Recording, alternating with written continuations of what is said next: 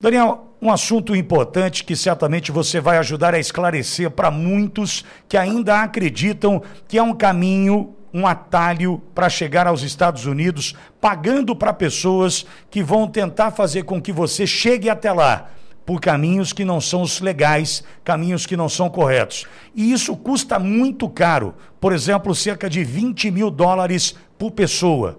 É isso mesmo, Daniel? Até mais, Pitoli. A gente vê muitos casos aqui de coiotes que cobram 30, 32 mil dólares.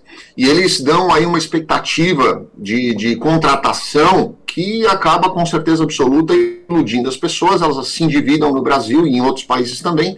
Acabam fazendo loucura, vendem tudo. Às vezes não tem muito, elas acabam vendendo o que tem, se, se endividando, pegando dinheiro com amigos, parentes e tudo mais para pagar esses criminosos que acabam depois é, se, se, se beneficiando não só da questão financeira, mas também do trabalho, muitas vezes até quase escravos que eles fazem com essas pessoas. Quem é o público-alvo? Daniel, quem é que cai nessa de contratar serviços de um coiote?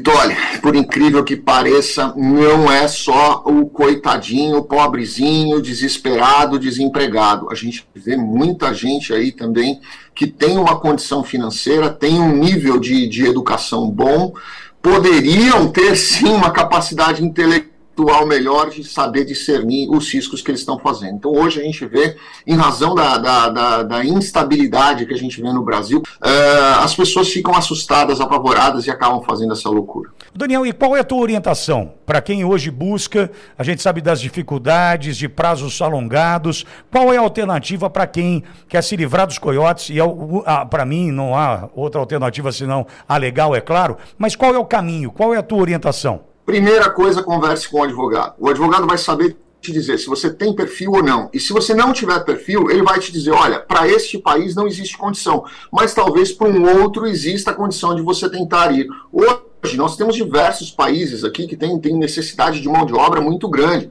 Se a pessoa não tem capacidade de, de pegar um visto de trabalho para os Estados Unidos, existem três, quatro, cinco países hoje que estão implorando por mão de obra. Essa pessoa pode tentar abrir a cabeça e tentar ir para um outro lugar. Se a ideia dela é realmente imigrar por questão de, de, de, segurança econômica, um trabalho melhor, uma remuneração melhor, abre a cabeça, tenta enxergar outras oportunidades que não seja a ilegalidade. Este é Daniel Toledo, advogado da Toledo Advogados Associados, especializado em Direito Internacional, professor honorário da Universidade de Oxford e agora também consultor em protocolos diplomáticos do Instituto Americano de Diplomacia e Direitos Humanos.